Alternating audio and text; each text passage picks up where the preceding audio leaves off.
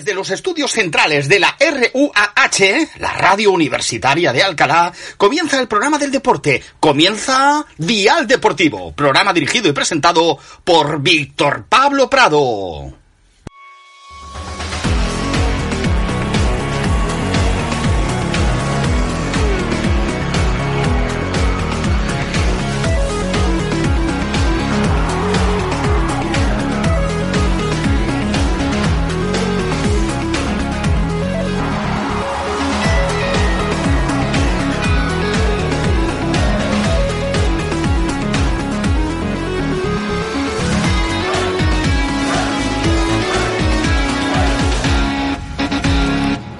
Buenos días, buenas tardes y buenas noches. Hoy estamos aquí un día más en los estudios centrales de la RUAH, en los estudios que nos facilita la radio universitaria de Alcalá de Henares. Y estamos aquí un día 26 eh, de octubre de 2021, un martes más aquí eh, Dial Deportivo, el programa deportivo de Alcalá de Henares. Y bueno, como siempre vamos a presentar nuestro gran grupo de colaboradores, que de momento tenemos aquí un colaborador que ya estuvo en la primera temporada, que vuelve aquí en la quinta temporada como es Cristian Camarero. ¿Qué tal, Cristian?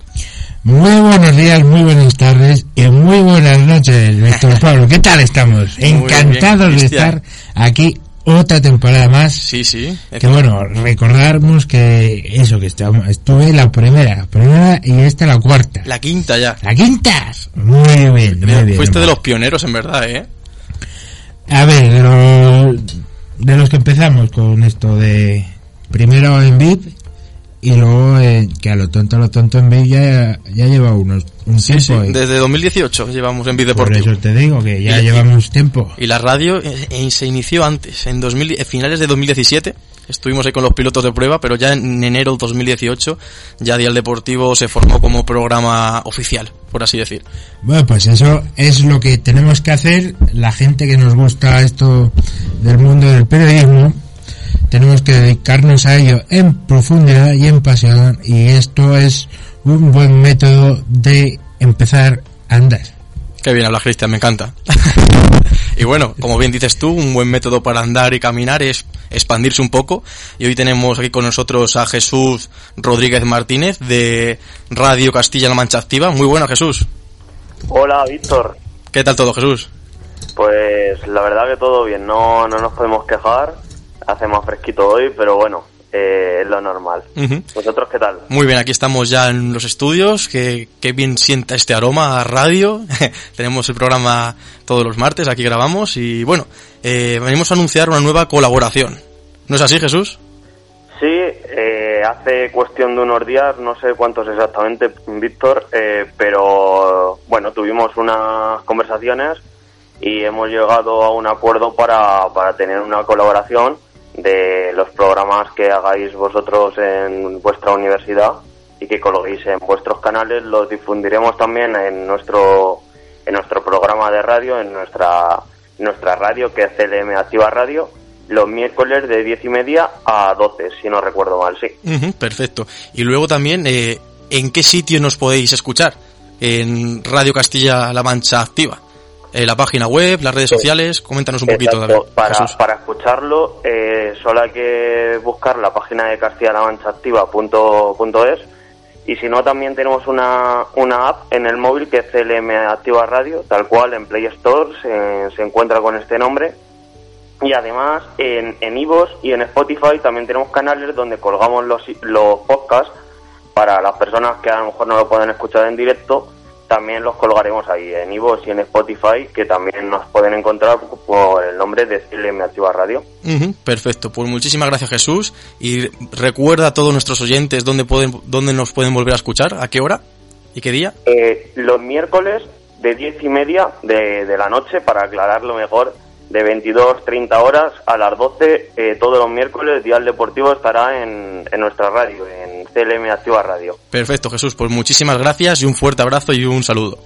Encantados y, y bueno, este es el inicio de una gran aventura, seguramente. Seguro Jesús, muchísimas gracias por pasarte por aquí.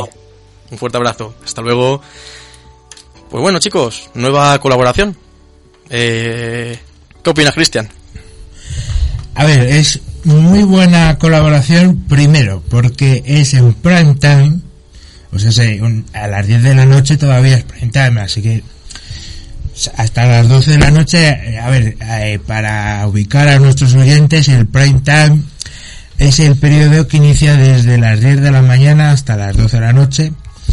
Y pues bueno, pues es un, un periodo concebido para, sobre todo para eh, promociones y tal y cual, para no, no eh, tener contenido sexual por esto de la protección a los menores y tal. Y bueno, pues eh, ahí estamos en, en Castilla-La Mancha, ¿no? Castilla-La Mancha Activa Radio. Estamos ahí de, de 10 de la noche a 11 de la noche y nada, que ya saben, ahí nos pueden escuchar. Y bueno, también presento un colaborador ilustre ya de Dial Deportivo como es eh, Emilian Crachiun. ¿Qué tal, Emilio? Pues muy bien, VP. Ahora ha llegado y, y a ver qué nos depara el día de hoy. Perfecto, un día movidito. Tenemos también a Ramón Álvarez de Moon y también luego una entrevista con Inés Martinón. Como recordamos a nuestros oyentes, el mes de octubre es el mes del tiro olímpico. Mes del tiro olímpico en Dial Deportivo, donde estamos realizando entrevistas a jugadores y deportistas de esta modalidad y disciplina del deporte. La semana pasada tuvimos con nosotros a Andrés, Andrés García, un joven tirador olímpico que está despuntando con tan solo 17 añitos. Y hoy tenemos a Inés Martinón, que este, hace nada, eh, este domingo, se ha llevado el campeonato de España Junior carabina de 10 metros aire. O sea que estaremos también pendiente de ello. Y como siempre hacemos, vamos a hacer un rápido repaso a lo que ha sido este fin de semana.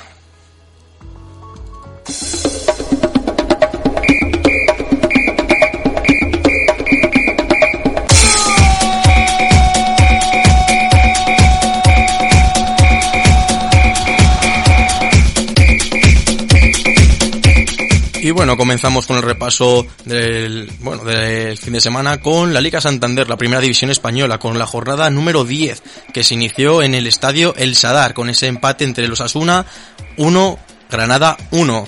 Un partido bastante bonito donde el Granada de Robert Moreno decidió el encuentro en los últimos minutos finales con un gol de Montoro, que da un puntito que le viene genial al cuadro nazarí. Valencia 2, Mallorca 2, otro partidazo en el que vimos una remontada del equipo de José Bordalás, donde el conjunto Che remontó el encuentro en los minutos de añadido. En el minuto 93 empató Guedes y en el minuto 98 José Luis Gaya, el capitán del conjunto valenciano.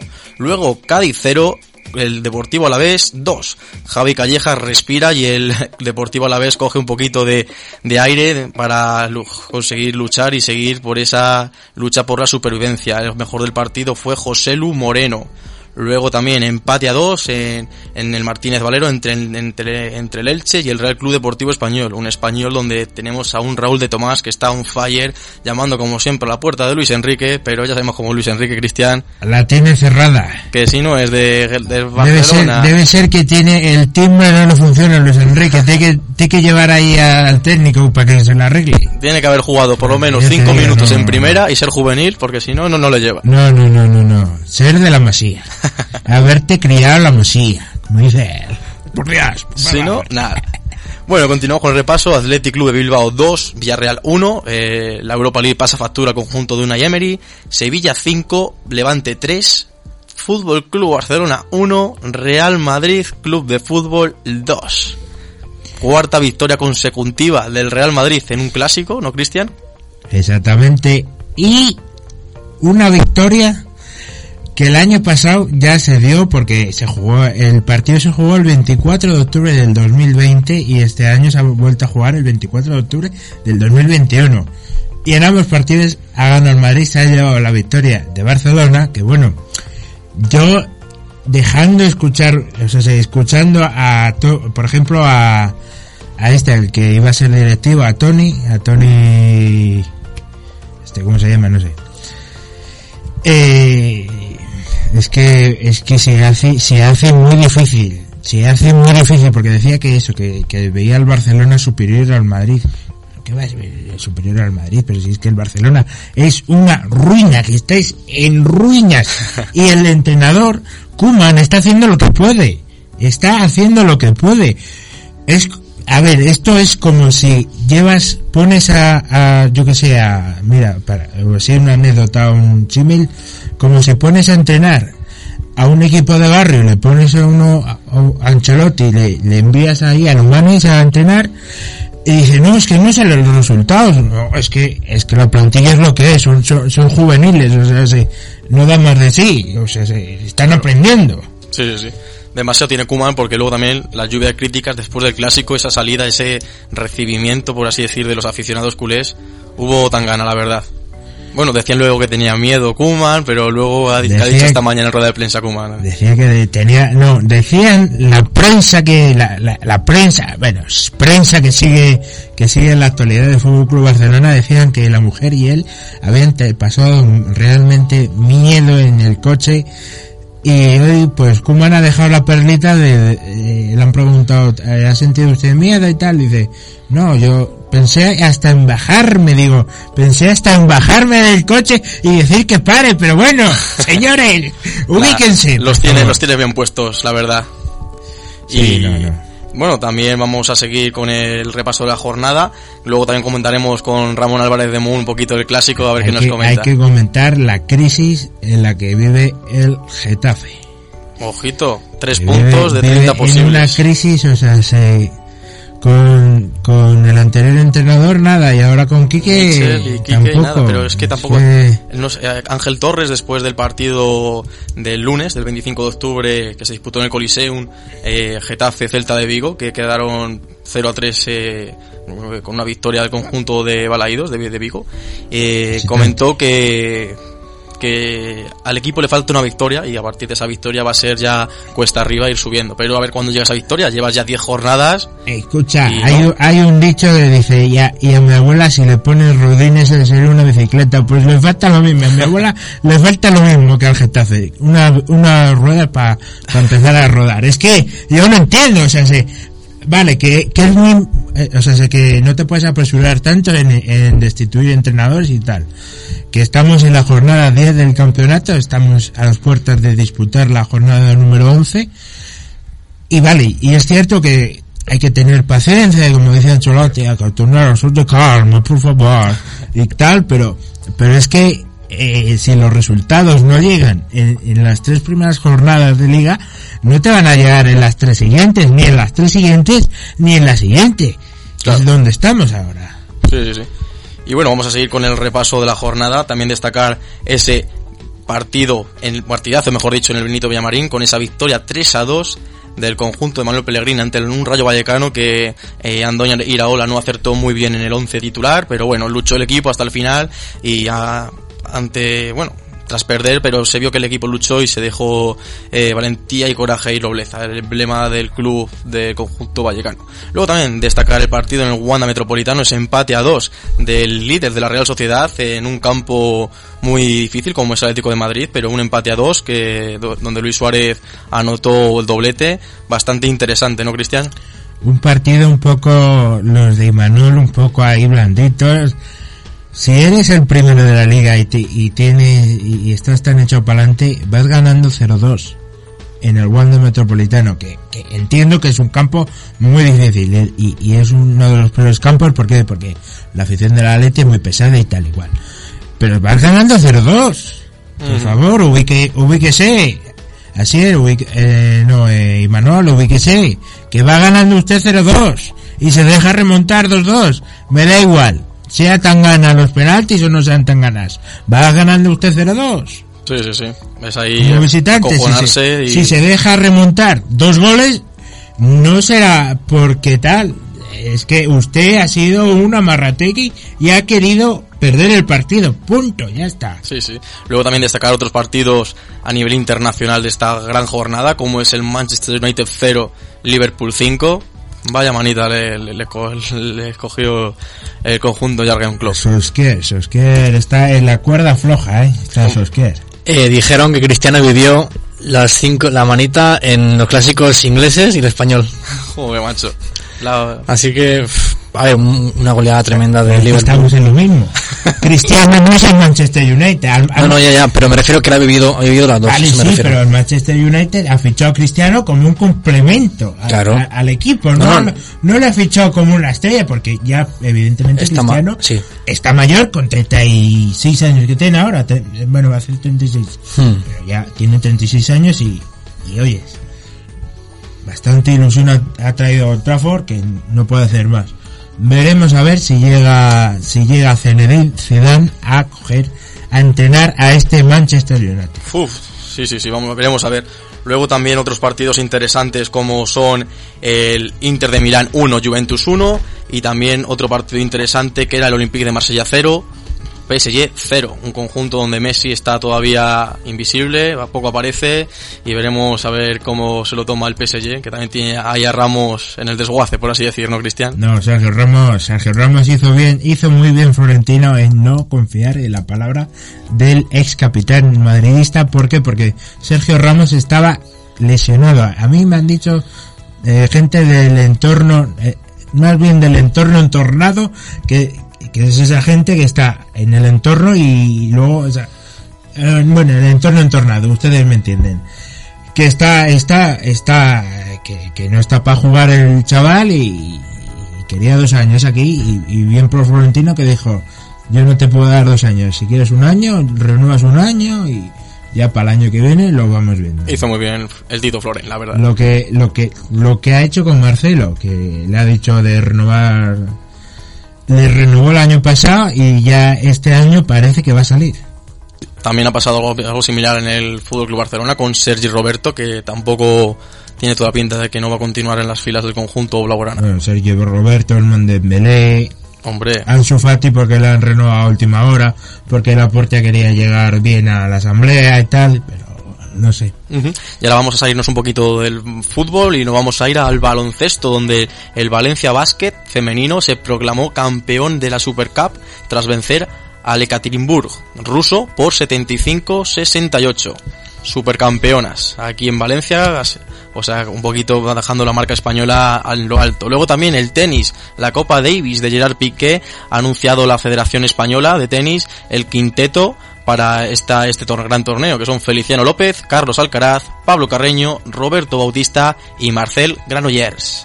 También destacar que este fin de semana Fátima Galvez volvió a coronarse campeona de la World Cup Final, donde, como, recordamos en los Juegos Olímpicos de, Copio, de, de Tokio, se llevó el oro en tiro al foso y ahora mismo eh, se ha llevado también el oro al imponerse en la final a sus rivales con 32 platos eh, rotos de 35 platos disponibles. Otro palmarés de oro junto al de Tokio que ya suma también dos oros consecutivos. Y vamos a hablar con Arnau González para que nos cuente toda la actualidad del fútbol femenino. Adelante Arnau. Muy buenas a todo el mundo, mi nombre es Arnau González y en el día de hoy vamos a analizar lo que ha dado de sí la jornada en el fútbol femenino, así que sin más dilación, vamos allá. Una jornada bastante atípica debido a que no hemos tenido fútbol nacional en las ligas, así que hemos tenido un parón de selecciones bastante interesantes, empezando por el España 3, Marruecos 0, gran partido de las de Jorge Vilda que vuelven a dejar una portería cero con dos goles de Atenea del Castillo y otro gol de Amayur Sarriegui. Quizás este resultado, este 3 a 0 ante Marruecos, se puede eh, considerar un resultado, un marcador algo ajustado, teniendo en cuenta lo que venimos viendo a nivel de goleadas en los últimos meses para el conjunto español, aunque como hemos mencionado anteriormente, toca felicitar al equipo por una nueva portería cero. Y seguimos ahora con la selección española sub-19, porque lleva ya pleno de victorias en este parón de selecciones en, su camino al europeo sub-19. Victoria por 3 a 0 ante Eslovaquia, por 4 a 0 ante Portugal y por un gol a 3 ante República Checa. Son 270 minutos y solamente un gol en contra para la sub-19. Bravo, chicas. Seguimos con algunos amistosos que han dado bastante que hablar durante, durante este parón empezando por el Australia 3, Brasil 1, Canadá 5, Nueva Zelanda 1, México 6, Argentina 1. Atención a este resultado entre mexicanas y la albiceleste porque pocos imaginaban ver semejante diferencia entre un equipo y el otro. Esto habla muy bien del trabajo que se está haciendo y del progreso que se está dando en la Liga Nacional mexicana, la Liga MX, que en los últimos años viene creciendo y bastante cada vez exportando mejores jugadoras a las grandes ligas. Y acabamos este repaso al fútbol femenino cerca de México, en Estados Unidos, porque la que es para muchos la selección, la gran selección del FUTFEM por excelencia, Estados Unidos está en declive o en declive o disminuyendo sus, sus buenos resultados, sus buenas rachas. El conjunto de Vlad Kondonovoski empataba ante Corea del Sur por 0 a 0, un resultado que años atrás o quizás un año atrás, sin ir más lejos, se hubiera dado seguramente con una abundante goleada de las Yankees. Ese es el sexto pinchazo del conjunto americano en este 2021. La verdad que lo llegamos a pensar a principios de año y pocos ponían la mano en el fuego por esto. El próximo partido de las Yankees será este mismo 27 de octubre también ante Corea del Sur, es decir, tendrán la oportunidad de redimirse tras el empate anterior.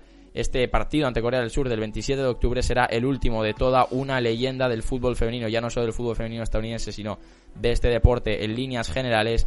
Hablamos de Carly Lloyd, que disputará su último partido como internacional. Recordemos que al finalizar esta temporada, la jugadora americana dejará ya los terrenos de juego.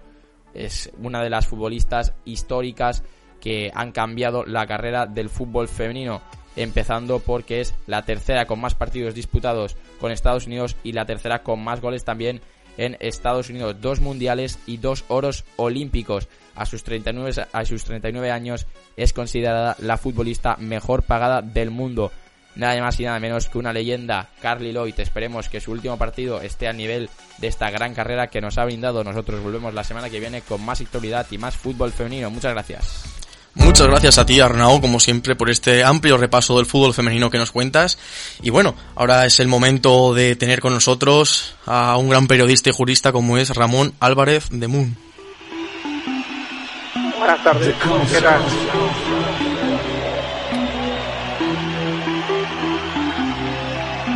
The life and the concert, the party and the concert, the music.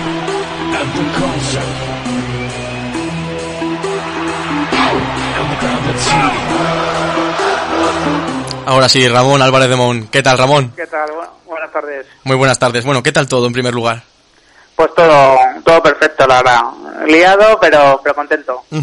Bueno, para, para introducir un poco para la persona de Ramón Álvarez de Mon, para quien no te conozca, que este verano ha sido raro porque la interacción que has tenido en redes sociales por unos temas que han sido bastante curiosos y verídicos. El tema principal, el tema principal que ha sido Messi. Sí, sí, sí. Este verano. Coméntanos, Ramón, un poquito quién, quién eres, para quien no te conozca. Bueno, pues soy un abogado, como has explicado perfectamente, y tengo un canal de YouTube desde hace un año donde hablo del Real Madrid sobre todo, aunque también de temas económicos y del Barcelona. Y la verdad es que, bueno, pues el tema fue que me estudié la normativa de la liga, las cuentas del Barcelona y comprendí que era muy complicado que Messi siguiese en el Barcelona. Y por eso, bueno, pues lo publiqué, salió en muchos medios de comunicación y la verdad que se hizo una gran bola y hasta que no se confirmó que se iba Messi, pues tuve un verano un poco complicado en ese sentido. Sí, así es, porque luego también hemos visto bastantes críticas hacia tu persona sobre si esto era un invento tuyo que te ha surgido así por la cabeza, pero luego al, al final eh, los datos y los hechos acontecieron los hechos que comentaste. Sí, al final, vamos a ver, hubo periodistas y por supuesto muchos aficionados que creían que lo que estaba haciendo era un ejercicio de madridismo, ¿no? Y no, no estaba siendo riguroso y me estaba exagerando o inventándome algunos datos.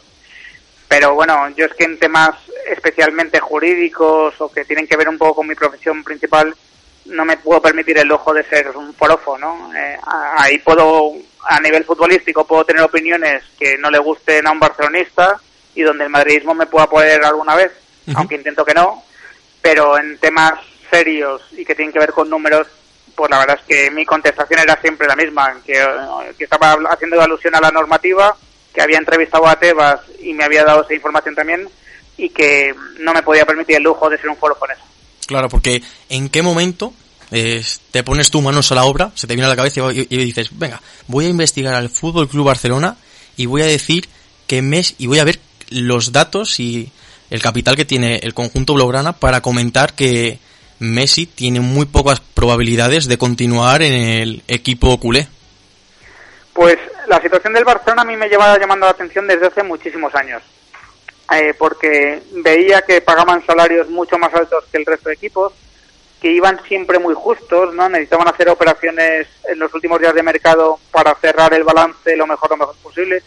Entonces, a partir de que se va Neymar y empiezan a invertir como locos en Coutinho, Griezmann, Dembélé, bueno, pues a partir de ese momento empiezo a ver que, que están realmente mal, ¿no?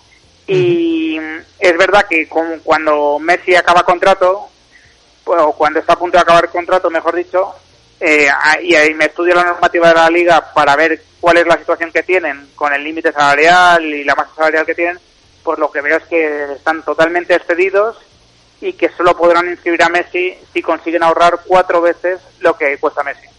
Entonces, bueno, pues los números la verdad es que salían bastante solos una vez que tenías estudiar la normativa.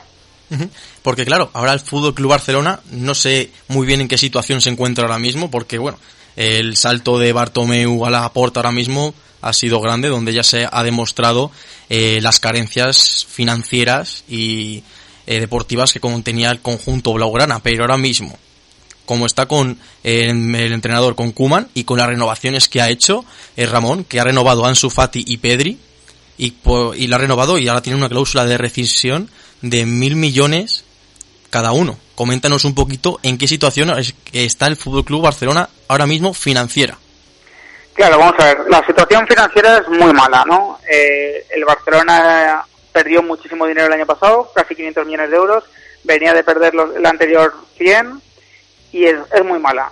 A efectos de inscribir jugadores, las renovaciones y tal, lo que hizo el Barcelona en los últimos días de verano fue generar espacio salarial. ¿no? Digamos que con la salida de Griezmann, de Pjanic, la venta de Emerson, de Elias y la bajada salarial de Piqué, Alba y Busquets, lo que generó es un espacio que a pesar de estar excedido en su límite salarial, puede inscribir por la regla famosa esta del 1-4.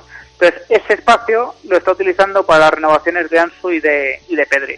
Pero mi sensación es que ese espacio casi lo ha agotado y que por lo tanto para despedir a Kuman y fichar a un nuevo entrenador o para renovar a Dembélé, por ejemplo, pues no son tan fáciles las cosas.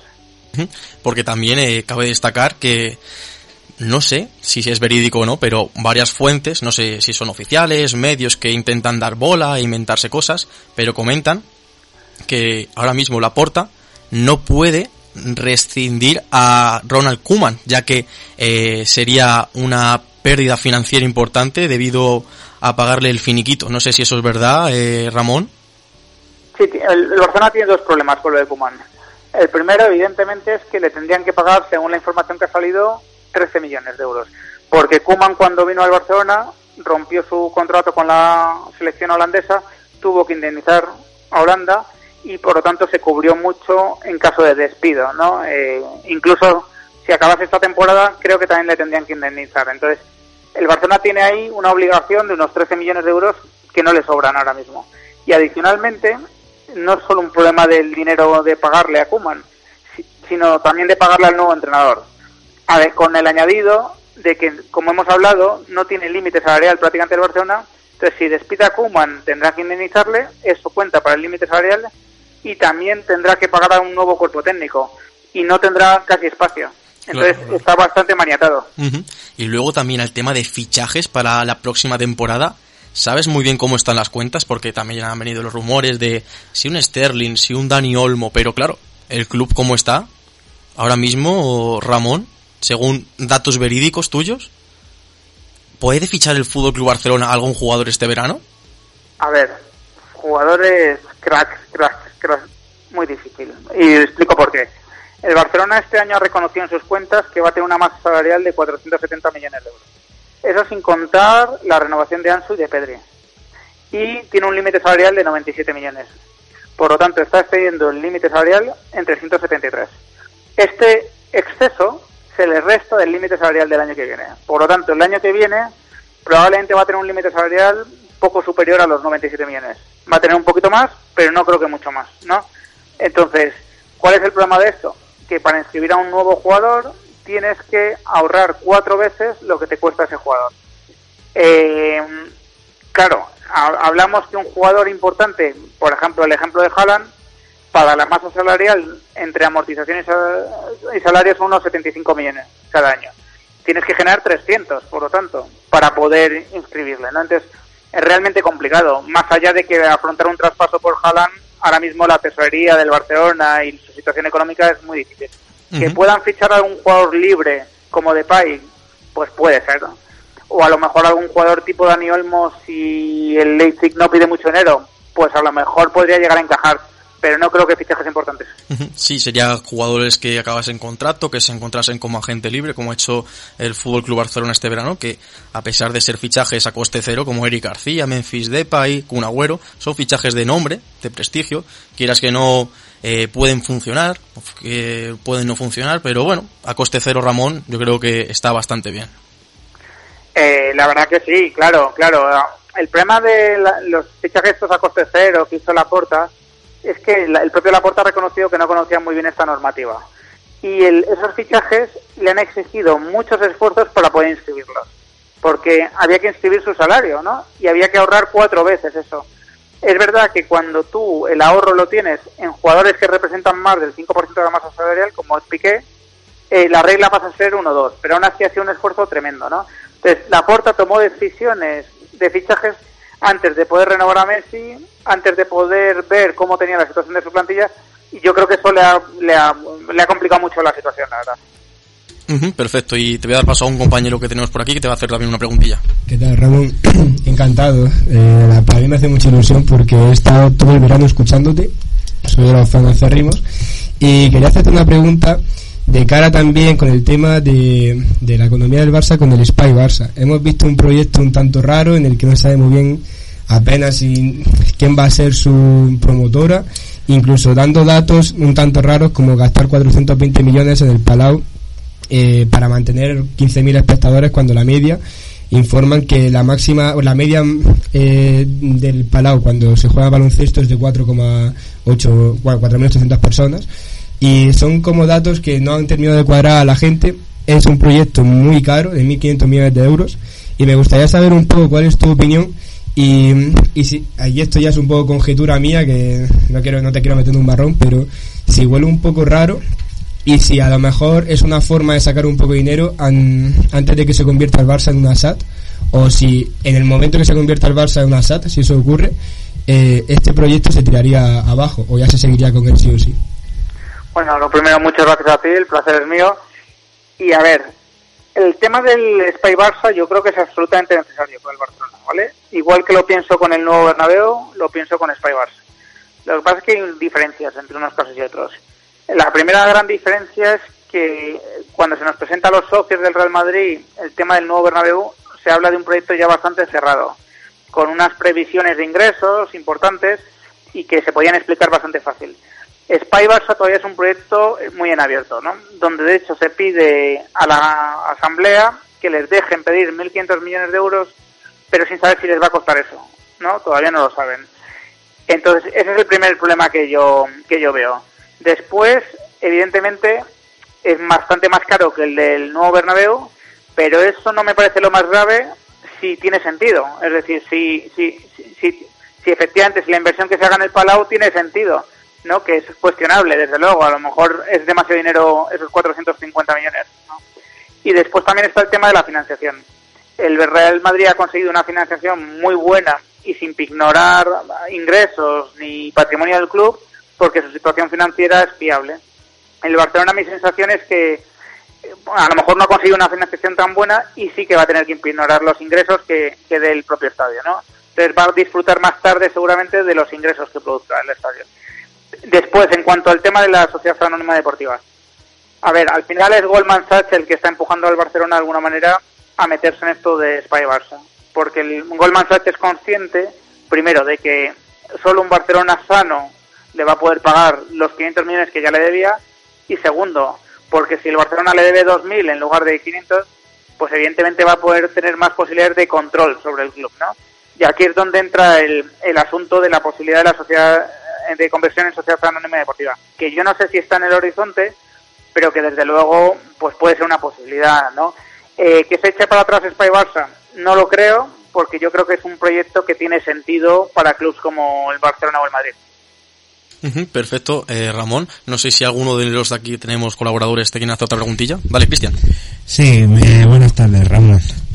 Buenas tardes. Soy Cristian. Eh, bueno, eh, eh, llevo siguiéndote varios años eh, en Twitter con la cuenta del Real Leyenda, que es mi otra, eh, con una de las primeras que empecé, y luego también te sigo con la mía eh, principal de Cristian Camarero.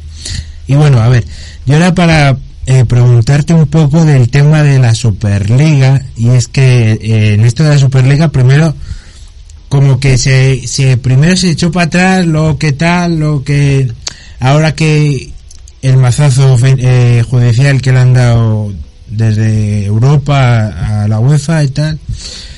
¿Cómo ves esto? Porque luego también ha habido clubes que se han querido ir, no sé si todavía han pagado para irse, no sé cómo, cómo está el tema. Yo hablé con, yo es cierto que hablé con gente del Atleti, hablé con el vicepresidente directamente y el vicepresidente me dijo que ellos se metían por necesidad porque también veían peligrar el fútbol pero de repente a mí me sorprendió que se fueran y dijeran no no yo no me quiero ver nada con esto digo pero si usted se ha metido no sé cómo lo ves tú esto Sí, bueno, por empezar por lo último, la verdad que lo del Atlético yo no lo entiendo muy bien. Eh, al final es, quiero decir, te apuntas a lo de la Superliga, eh, pero cuando la gente empieza a desligarse, pues casi eres el mayor enemigo de la Superliga. Entonces, eh, creo que que ser más coherente, ¿no? Normalmente, un poco más consistente. Después, tema Superliga. Vamos a ver, lo, lo que se presenta de Superliga es un borrador, un primer borrador que yo creo que estaba falto de trabajo en ciertos aspectos y que probablemente por eso pues tuvo una mala aceptación por parte de mucha gente y fue utilizado esa, esa mala presentación por parte de la UEFA para hacer su presión, ¿no? Creo que no van a volver a cometer ese error porque ya se está hablando de un formato abierto y algo que tiene un poco más de sentido. Después, eh, este es un asunto que está en manos de los jueces ya, está en la- en el Tribunal de Justicia de la Unión Europea que va a decidir si la UEFA es un monopolio o no. Si no, si decide que es un monopolio, evidentemente la Superliga va a estar muy legitimada. Y ahí seguramente más agentes, más equipos se lo vean con mejores ojos, ¿no? Porque estarán ya protegidos jurídicamente frente a la UEFA. Eh, yo tengo la sensación de que clubes como el Bayern, por ejemplo, van a ver cada día mejor, con mejores ojos la Superliga porque el propio Bayern está ya liderando la lucha contra el tema del PSG y el fair play financiero que no se está cumpliendo y creo que el Bayern es uno de los grandes perjudicados, ¿no? Y la Superliga no solo nace para recaudar más, para ofrecer un mejor espectáculo, sino también para establecer una serie de normas que limiten la entrada de clubes Estado, ¿no? Entonces, al final tiene ese sentido también, ¿no? Intentar proteger al fútbol de sí mismo. Eh, ¿Qué horizonte tenga esto? Pues yo estoy deseando que haya una resolución por parte de la Unión Europea. Estoy deseando también, eh, bueno, pues poder hablar con alguien que esté empujando la Superliga para ver qué horizonte tienen. Pero mi sensación es que en un formato o en otro, pero se va a acabar imponiendo. Bueno resumen el titular que nos ha dejado todos se sumarán al proyecto de Florentino Yo creo que el- es que al final, vamos a ver, eh, yo creo que ha habido un miedo, ¿no? Por parte de los equipos que teóricamente se han desligado de la Superliga. Y hablo de teóricamente porque siguen dentro de la Superliga. Hay un contrato vinculante que establece indemnizaciones para aquel que se quiera ir y evidentemente todo el mundo está cuidándose mucho de no tener que pagar esa indemnización, ¿no? Entonces siguen dentro. Otra cosa es que no estén dando la cara, incluso que estén en contra formalmente o de cara a su público, pero siguen dentro. Entonces, en el momento en el que ya no haya amenaza jurídica que pueda ejercer la UEFA contra este proyecto, quiero ver cuál es la respuesta. Y quiero ver si aquellos equipos que se habían opuesto y que no estaban dentro, de repente lo ven con mejores ojos, ¿no? Y estoy pensando ahí en el Bayern, evidentemente, o en un PSG que después del Mundial de 2022 en Qatar ya no va a tener esa espada de Damocles de la UEFA y de la FIFA eh, con las que se tiene que entender en estos momentos, ¿no? Quizás después de 2022 ya no tenga que entenderse. Sí, es bastante curioso esto que comenta Ramón y que te ha preguntado Cristian sobre la marcha atrás de algunos equipos punteros eh, que se iniciaron en esta Superliga. Pero bueno, ahí tenemos al frente al Real Madrid, Fútbol Club Barcelona y también a la Juventus que dan la cara y es bastante importante lo que firmas continuar con, con esta puesta en marcha, no echarse atrás como han hecho otros clubes. Sí, ser consistente, ¿no? Si viste bien el proyecto de la Superliga y creías que era una necesidad, no lo puedes dejar de ver bien dos días después. Puedes fo- formular desde dentro un cambio de formato, una mejor presentación, eh, hablar con la UEFA, con la FIFA, pero no desligarte completamente, porque es, oye, esto es como casarte y a los dos días divorciarte, ¿no? Sí, la verdad que sí. Bastante curioso con cuentas. Mira, ahora te voy a hacer una preguntilla un pequeño jurista que está en proceso, que es Emilio Grachun. Emilio, Emilio, pregúntale a Ramón. Hola, buenas Ramón, encantado. Sí, Emilio. Te quería preguntar que qué opinas tú actualmente sobre los clubes de Estado, sobre el PSG, por ejemplo, y ahora que ha nacido pues uno nuevo que es Newcastle. ¿Y cómo, cómo lo ves? ¿Cómo crees que va a influir actualmente en el mundo del fútbol que ya está ahí? Y también si, si puedes hablarnos sobre el Mundial de Qatar un poco. ¿Qué opinas? Pues vamos a ver, eh, bueno, encantado por mi parte, Emilio. A ver, los clubes de Estado no son ni buenos ni malos en sí mismos. De hecho, si son algo, son buenos, porque meten dinero en el fútbol, hay proyectos muy serios, el del City me lo parece, el del PSG, por supuesto, y bueno, al final son clubes que, que yo creo que son positivos, ¿no?, para la industria. El problema es que hagan de las normas de, de su capa un sallo, ¿no?, de alguna manera eh, es el problema. Si hay una normativa de fair play financiero que obliga a todos, no puede dejar de obligarles a ellos, ¿no? Porque entonces lo que producen es, bueno, aparte de una indefensión por el resto de equipos que sí que lo cumplen, una inflación tremenda, ¿no? Entonces, si se cumpliese la normativa, yo solo podría ver con buenos ojos a los clubes de Estado. No tendría ningún problema. El problema es que no se cumple. Por lo tanto, más que el problema de, ser de ellos, es el problema es de, de la UEFA, que no está sabiendo hacer cumplir su normativa. ¿Por qué intereses? Pues no lo sé. Pero evidentemente da para pensar mal, ¿no? Después sobre Qatar, pues mira, eh, quiero decir, es un país donde no se están cumpliendo derechos humanos muy básicos y que en ese sentido, pues, pues me parece aberrante, ¿no? Que tenga tanta presencia en el fútbol, que organice un mundial, que sea sospechoso cómo ha conseguido los votos para organizar ese mundial y ese compadreo con la UEFA y la FIFA, pues creo que la opinión de casi cualquier aficionado al fútbol es pues que, que- que no nos gusta, ¿no? Evidentemente. Ahora, el fútbol es verdad que a veces es un agente de cambio, ¿no? O puede ayudar a que haya un cambio. Si ese mundial que ha dejado a tantos muertos por el camino, tantos operarios que se han dejado la vida en condiciones infrahumanas para la construcción de los estadios, si después de todo ese sacrificio, que desde luego no ha merecido la pena, ¿no? Y, y- y del que tendríamos que sentirnos avergonzados, pero si después de todo eso entran ideas nuevas en el país y se abre un poco, al menos a partir de ese momento habrá, habrá algo positivo que sacar, ¿no? Pero desde luego es un mundial que no se tendría que haber celebrado nunca en Qatar porque Qatar no cumple los mínimos. Pero, Ramón, una preguntilla. Sí.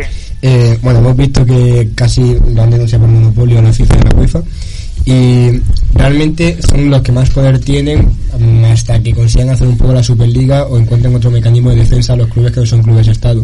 Pero a día de hoy, ¿qué mecanismo habría para supervisar a la UEFA? Es decir, ¿hay alguna especie de comisión, alguna especie de órgano que fuese capaz de controlar a la UEFA eh, con todas esas tropelías que están haciendo? ¿O a día de hoy realmente son están en lo más alto de la pirámide y no hay nadie que pueda eh, echarles un ojo a ver qué están haciendo? A ver, el problema es que la legitimidad de la UEFA le viene únicamente de los países. Es decir, la UEFA es una especie de federación de federaciones, ¿no? Igual que la Federación Española está protegida o sustentada por el Estado español, pues la UEFA está protegida por todos los estados, ¿no? Y, y esa es su fuerza, porque realmente lo que están haciendo ellos es organizar el mundo del fútbol en Europa, cobrar muy bien por organizarlo, pero no, digamos que no hay ningún sustento más que el que le dan los propios estados, que es muy fuerte. Entonces, ¿qué puede proteger al ciudadano, al club, al jugador frente a, un organismo de este tipo? Los tribunales. Esos son los garantes, digamos, de que se están cumpliendo los principios fundamentales. Pero, pero no hay nada más, realmente. O, o al menos a mí no se me ocurre.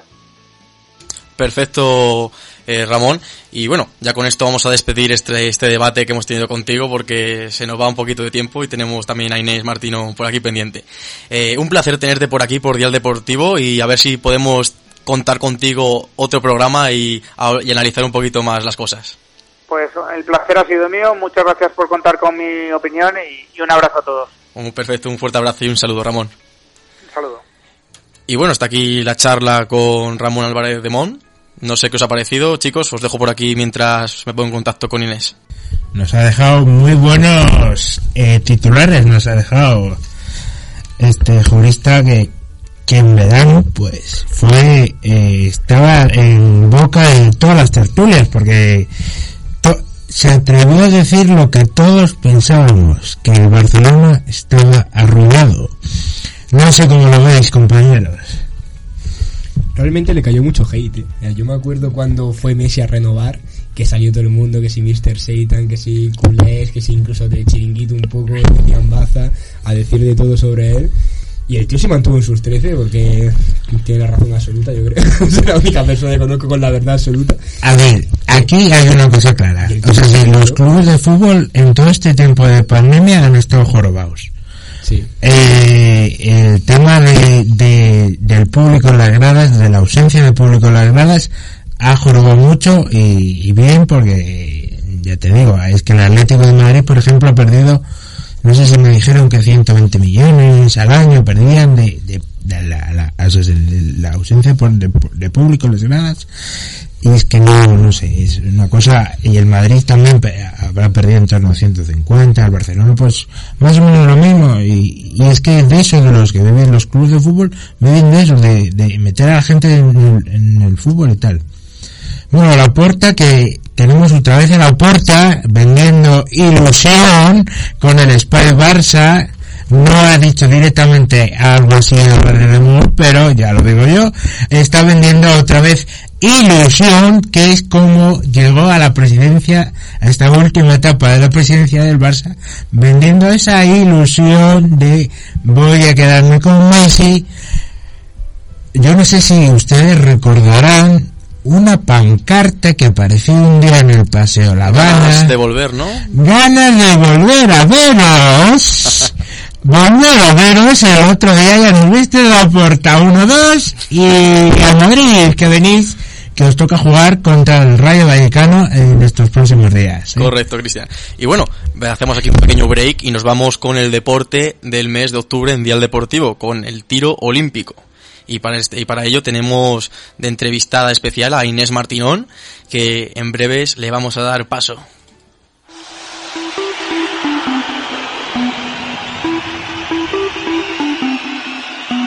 The concert.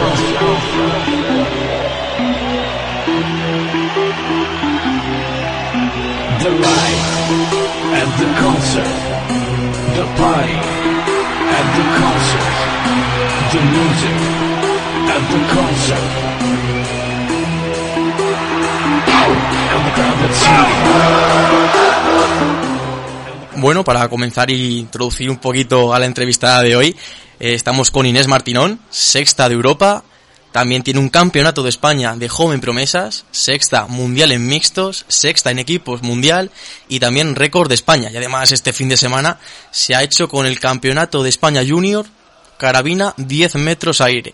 Muy eh, bienvenida Inés a Dial Deportivo. Buenas tardes. Bueno, en primer lugar Inés, eh, ¿qué tal todo? ¿Cómo te encuentras? Muy bien. Contenta. Contenta porque, joder, este hace nada, el domingo, que menos que un campeonato de España. Sí, sí. Fue complicado la competición y tal, pero después en la final lo conseguí remontar y acabé con el primer puesto. Que Ujú. muy contenta. ¿Y sensaciones de este campeonato? Pues me llevo aprendidas muchas cosas, la verdad. A controlar nervios principalmente. He encontrado algún alguna manera de calmar ese pensamiento de voy a hacerlo mal y sustituirlo por cosas positivas. Y pues ganas de seguir así. Porque claro, por tienes apenas 19 años, Inés, y Sí. tu palmarés ya es abultado y, y dices, joder, Inés, madre mía, sexta de Europa, tienes ya joder, bastantes cosillas. Sí, bueno, a mí hace un año me lo, di- o sea, me lo llegan a decir y yo no me lo creo, la verdad. Pero bueno, estoy muy, muy contenta, sí, sí. Porque- Me estoy currando mucho. Porque Inés, eh, ¿en qué momento fue que se te pasó por la cabeza o te inspiró para meterte en este deporte que no es muy conocido a nivel internacional, nacional? Por eso este- queremos dar aquí un poquito de impulso al tiro olímpico. ¿En qué momento te decidiste y te decantaste meterte en el tiro olímpico? Pues con 12 años em, me dio el venazo de que quería eh, aprender a disparar, aprender a defenderme. Y mi madre y mi padre me, me tomaron por loca al principio y después, em, al ver que no se me quitaba la idea de la cabeza, pues me acompañaron a buscar un sitio y encontramos el Club de Tiro de Barcelona, que estaba, había una federación detrás, bueno, descubrí lo que era todo esto del deporte, que es un deporte que la gente desde fuera, como ve armas, ve violencia. Y para nada, es un deporte que es, es muy calmado, necesitas mucha concentración, mucha paz. Es completamente diferente. Y desde entonces, bueno, encontré una familia y empecé a entrenar más en serio, a competir y es un mundo, la verdad, que me ha encantado y me ha cautivado. Tus padres te, te- te dirían con 12 años, Inés, que esto no, es Estados, que esto no es Estados Unidos, que no estamos locos aquí, joder, te vamos a dar una, una, una- una escopeta. Y claro, tú estás ahora mismo en la disciplina de carabina, ¿no? Carabina aire, sí. Coméntanos un poquito esta disciplina, cómo funciona, porque la semana pasada estuvo con nosotros Andrés García, un joven, otra joven promesa del tiro olímpico como, como tú, Inés, y estaba eh, en tiro al foso. Nos contó un poquito de su disciplina, pero coméntanos el- la modalidad de carabina, cómo es y cómo funciona. Do- pues tenemos una diana de 5 centímetros aproximadamente de diámetro y entonces en el centro de la diana hay un punto milimétrico que es lo que, o sea, es lo que representa el 10. Si lo rozas, nosotros vamos a decimales, no tenemos un simple 10. El máximo tiro que hay es un 10,9. Entonces, dependiendo de cómo de descentrado esté el tiro, es un 10,5, un 10,6. Hay actualmente las, los mejores del mundo están en medias de 10,5, 10,6. O sea, ni una máquina es capaz de conseguir una media de 10,9. Y entonces, en una competición, tú tienes seis, seis series de 10 tiros y la máxima puntuación, bueno, si lo multiplicase serían o sea, los 60 10 con 9. Em, y simplemente tienes un- una hora y cuarto para competir y tú te distribuyes tu tiempo para tirar esos 60 tiros. Y e Inés, eh, ¿qué te iba a comentar? El equipamiento que lleváis, eh, Sí. yo he visto y digo, "Jo, esto parece un traje de astronauta. Com- coméntanos un poquito cómo es todo un poco. Es una disciplina muy, muy, muy precisa, entonces, mm, o sea, necesitamos unos, un- bueno, ciertos apoyos, las botas que sean completamente planas, porque las bambas de hoy en día bueno, no, no, no tienen un buen amarre al suelo. Después, todo lo que es el traje, hay ropa interior, esa técnica para el tiro también, en lo que es el tapaojos, el guante, estas cosas. Bueno, pero el traje principalmente es lo que más sujeta el cuerpo y mm, también es por motivos de lesiones, porque piensa que es una posición muy asimétrica y si nos pasásemos horas y horas entrenando con esas posiciones sin traje, acabaría más de uno con la espalda al revés. Es un mix de ayuda a estabilizarse y, y, y a, a conseguir una parada mayor. Porque claro, yo estoy, yo, yo me he informado antes de la entrevista un poquito sobre esta disciplina y tienes que estar eh, completamente con la precisión de la carabina, estar mirando por la mirilla y también esa tensión, ese tesón también que tienes que tener a la hora de lanzar el tiro, es muy complicado. Hay que tener mucha precisión, Inés. Sí, sí, es un deporte que es 60% cabeza, 40% técnica, porque necesitas una concentración constante, porque a la mínima que modificas algo, el tiro ya no es perfecto. O sea, ni una máquina es capaz de hacerse 60 10 con 9, que es el máximo tiro que hay. Em, de, además, cuando las medias son más bajas, sí que es más fácil subir puntos, pero llega un momento en que todo depende de tu cabeza, porque es tan tan preciso que a la mínima que el bueno, simplemente pensando, me voy a hacer un 9, ya es- multiplicas las posibilidades de que, de que salga uno. Entonces, tienes que ser como una especie de robot. Todo tiene que ser súper mecánico, la respiración súper pausada, porque en otros deportes los nervios se van con la adrenalina, con el movimiento. En este deporte es todo estático. Entonces, a la mínima que los nervios controlan tu movimiento, ya se te va, se te va la competición. Eh, muy buenas, Inés. Encantado, soy Emilio. Hola. Te quería preguntar si tienes algún método tú, antes de practicar, para entrenar concentración. ¿Meditas? Eh, ¿Haces algún tipo de práctica para tú a la hora de disparar o estar ahí en el deporte y estar concentrada? ¿Qué, qué, qué haces? ¿Qué utilizas? Bueno, tengo como tres cosas principales que me ayudan a estar, bueno, más relajada en la competición, aunque es complicado, no siempre lo consigo de la misma forma. Pero primero de todo, bueno, he conseguido desarrollar mi atención y, y el fondo de cabeza, de concentración a base de entreno y de repetir la técnica. Después he automatizado lo que es la técnica, porque al principio la tienes, tienes que crear unas pautas en tu cabeza y después la automatizas y entonces es mucho más sencillo. Y en casa sí que sí que alguna vez, bueno, no lo hago cada día, pero de vez en cuando medito, porque es muy importante saber dejar la cabeza en blanco y que no te afecten tus emociones y los nervios mismos se controlan y la respiración es muy importante también para calmar los nervios. Entonces, antes de una competición, pues eh, si estás especialmente nervioso, dejar la cabeza en blanco cinco minutos, conseguir eh, hacer esos cinco minutos de respiraciones pausadas y eh, calentar es lo más importante. Buenas tardes, Inés. Soy Cristian. Buenas tardes. Eh, a ver, nos, eh, nos has estado comentando de que en esto de la el, el tiro en la competición no se ve muy muy bien porque está muy ligado a esto de, de la caza, pero yo una cosa que quería eh, saber de ti, para alguien que no conozca esta disciplina, alguien que no siga nada este deporte, ¿cómo le engancharías tú? ¿Cómo, ¿Qué le dirías tú que, en pocas palabras, resumidamente, qué le dirías tú que para que es- esa persona se interesase en ver esta competición? Es un deporte que de verdad que te ayuda a conocerte a ti mismo y a controlarte. Hoy en día yo creo que la gente peca principalmente de ir corriendo por la vida y, y no tener el control de sus emociones y eso nos influye mucho en todo lo que hacemos y en este deporte es que de verdad es un aprendizaje constante sobre eh, además de cómo controlar los nervios es que es como controlar todos tus pensamientos es cambiar una mentalidad negativa por una positiva porque si afrontas una competición con una mentalidad negativa es que no hay, o sea, por mucha técnica que te sepas, no, no va a ir bien. Entonces, esa es una de las principales cosas, pero es que además es una competición no solo contra el resto, contra ti mismo. Yo creo que es un espíritu constante de mm, superación personal. Entonces, es un deporte muy sano si lo enfocas de esta manera. A diferencia de otros deportes que sí que es verdad que hay más rivalidad, que son deportes más en, en- grupo, esto tiene su parte grupal porque además este hecho de que sea un poco individualista eh, hace que los grupos sean mucho más sanotes, pero por otro lado es eso, una competición contra ti mismo que te ayuda a superarte y a conocerte mejor.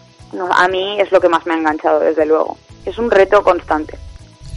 Bueno, pues como nos ha dejado aquí bien el titular, hay que ser positivo en la vida, no afrontar nada de forma negativa. Y bueno, si te parece Inés, te voy a dejar aquí con mi compañero que tiene una pregunta para ti. Gracias, Cristian.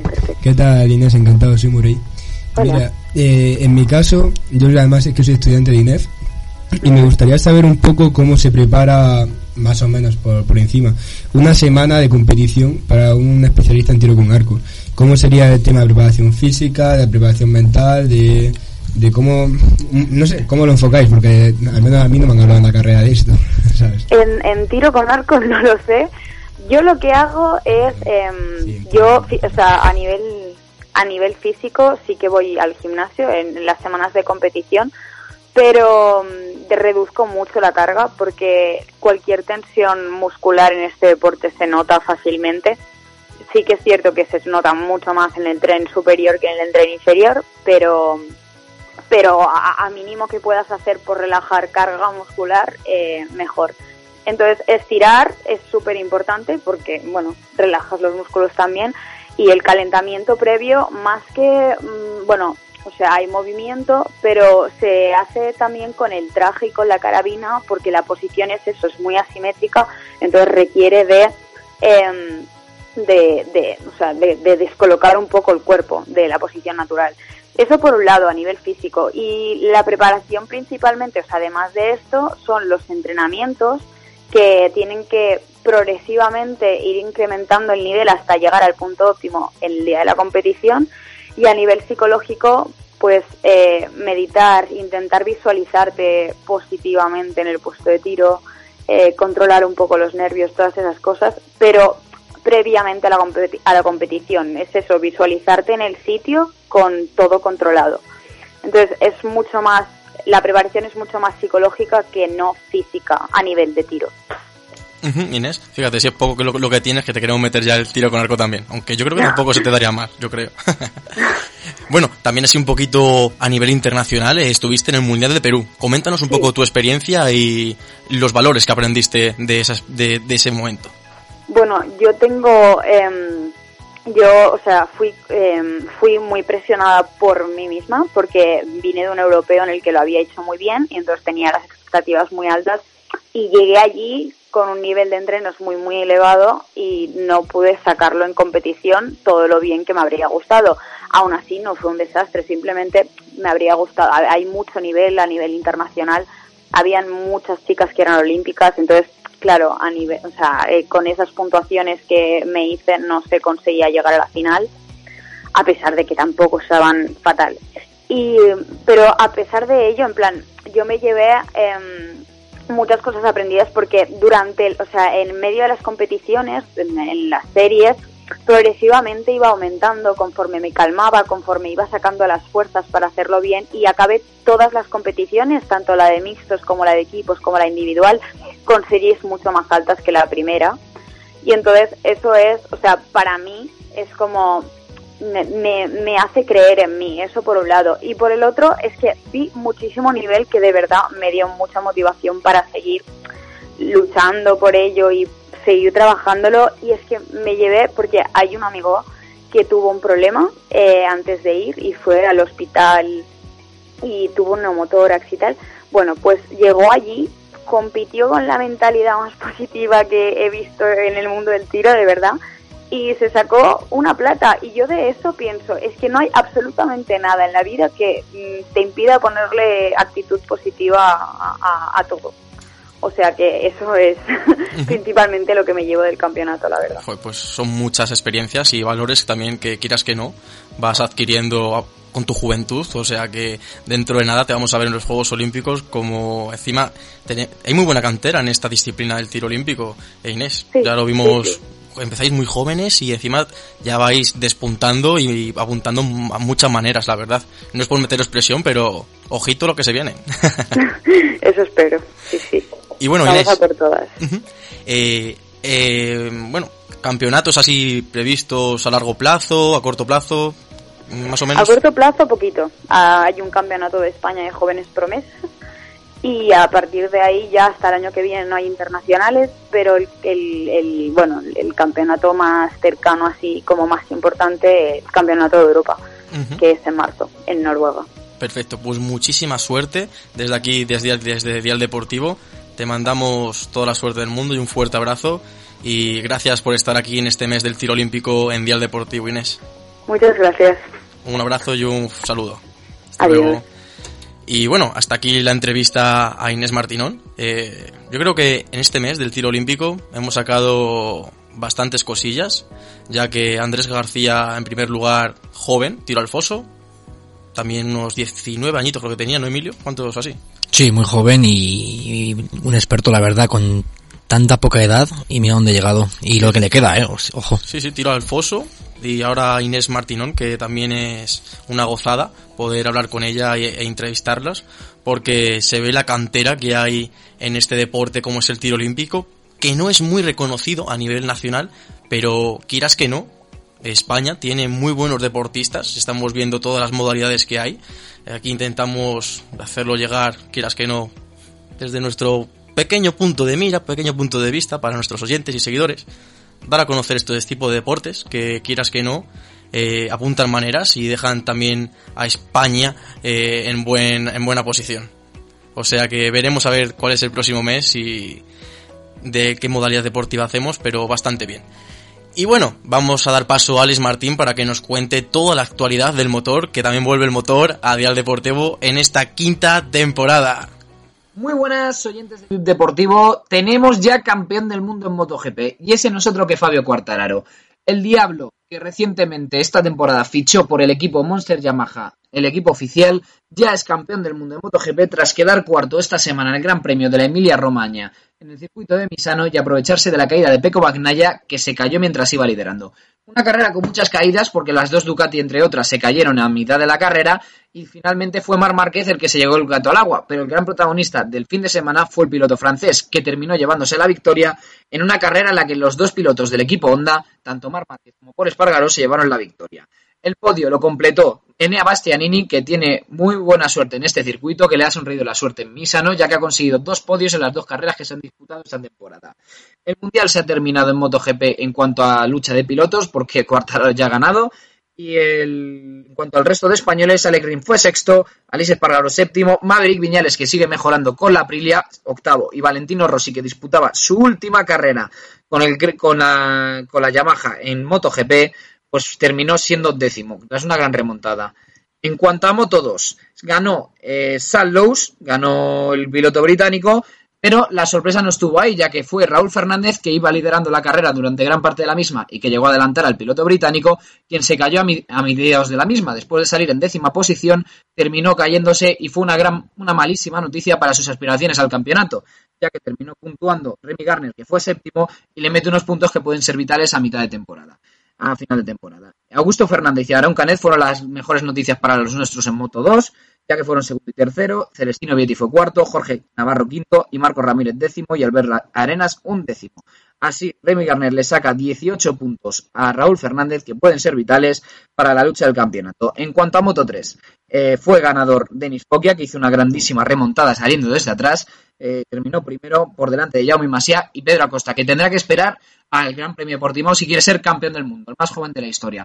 Eh, tendrá que ganar la carrera en Portugal si lo que de verdad quiere es ser campeón. Las cosas están de lo más abiertas en Moto 3 y cualquier cosa puede pasar al igual que en Fórmula 1, porque en Fórmula 1, en el Gran Premio de las Américas, Max Verstappen dio otra vez el golpe de autoridad que necesitaba el equipo Red Bull, porque ganó la carrera por delante de Lewis Hamilton y Valtteri Bottas. O sea, y Sergio Pérez, en un gran doblete del equipo Red Bull, que sigue mandando mensajes. Eh, Verstappen se aprovechó de su velocidad para adelantar a Lewis Hamilton, que le adelantó en la salida, y gracias a una estrategia impecable, en la calle de boxes terminó llevándose la carrera. A pesar de que Hamilton iba más rápido en los últimos tramos de la carrera, fue suficiente para que no fue suficiente para que el holandés termine llevándose los 25 puntos a casa y siga reforzando su liderato en el mundial. En cuanto a los españoles, Carlos Sainz fue séptimo, ya que terminó tocándose con Daniel Ricciardo y le adelantó Valtteri Bottas y fue una, una, deficiente actuación por parte del equipo Ferrari otra vez en boxes. Fernando Alonso terminó retirándose después de tocarse con varios pilotos y el asturiano terminó muy enfadado tras la carrera y lo dijo los micrófonos de Noemi de Miguel. En cuanto al resto de clasificados, Charles Leclerc sigue mejorando, fue cuarto con el Ferrari, Daniel Ricciardo fue quinto con el McLaren, Valtteri Bottas en una de sus últimas carreras con el Mercedes sexto. En cuanto a la clasificación, ya le saca 12 puntos de ventaja Verstappen a Lewis Hamilton, 287,5 por 275,5.